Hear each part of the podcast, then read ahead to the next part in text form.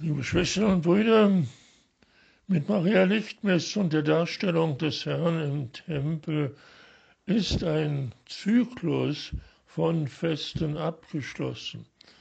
Ja, von Festen. Welche Feste sind denn das gewesen? Wir sagen ja, das war eben die Weihnachtszeit und die Weihnachtsfeste. Aber ist es damit getan? Wissen wir, worum wir eigentlich gebetet haben und was wir gemeinsam gefeiert haben.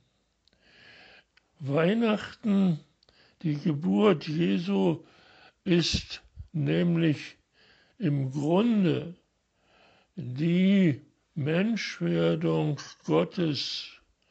Ja, Gott wird Mensch in Jesus Christus in Windeln gewickelt und in eine Krippe gelegt, weil in der Herberge kein Platz mehr war. Aber ist das Feiern wirklich, worum es geht? Geht es nicht um etwas ganz anderes, dass wir Menschen wahrnehmen, von wem wir gezeugt sind und was in dieser Festkette die wir Weihnachten nennen, geschehen ist.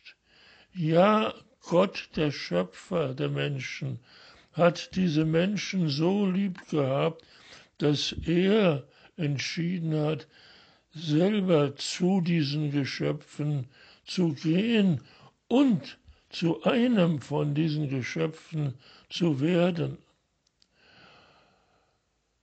Das nennen wir heute Weihnachten denken wir daran, dass es nicht nur die schönen geschmückten Räume sind und das gute Essen und die ausgewählten Lieder in unseren Feiern, denken wir daran, dass Gott selbst ein Mensch werden wollte und geworden ist in der Person Jesu.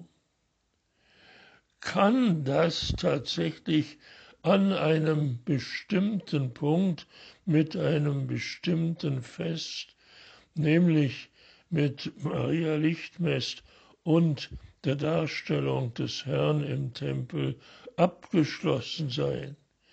Ja, die äußeren Dinge, die Erinnerung hoffentlich Jedenfalls sind es Erinnerungen an das, was einmal irgendwann vor Hunderten oder Tausenden Jahren geschehen ist in der Realität, die bleiben.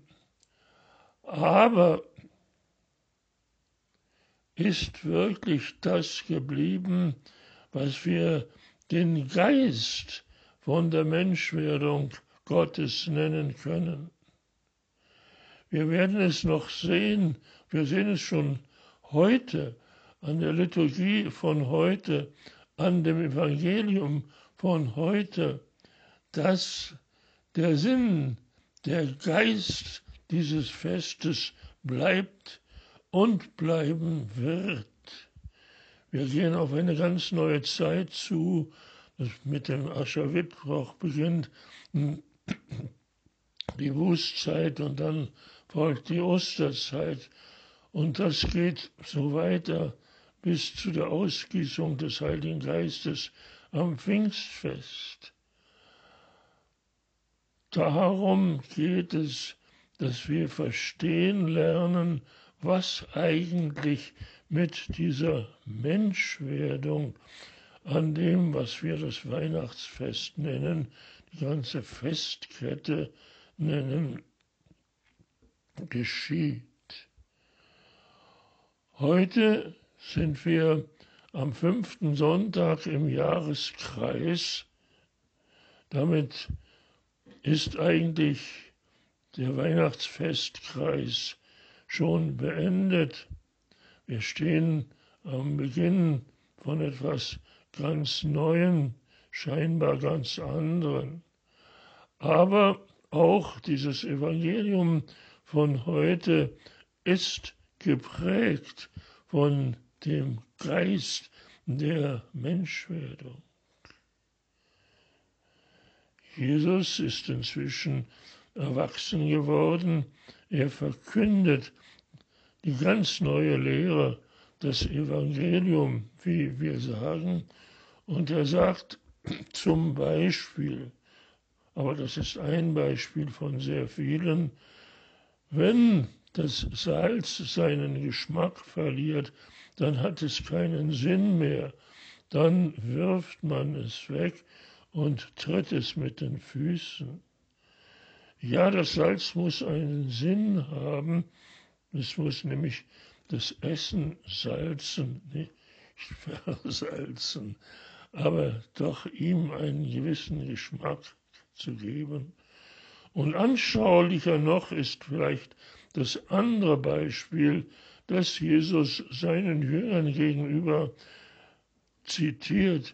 Das ist nämlich das Beispiel vom Licht. Euer Licht soll leuchten vor den Menschen. Das heißt, die Menschen sollen sehen, dadurch, dass ihr dem Evangelium begegnet seid, dadurch, dass ihr einem Gott, der Mensch geworden ist, begegnet in meiner Person, geschieht etwas ganz Neues. Wenn dieses Licht nicht mehr da ist, nämlich jetzt von Gott durch mich zu euch übergegangen, sein Licht, dann kann auch in der Finsternis nichts Neues entstehen. Ja, euer Licht soll leuchten vor den Menschen.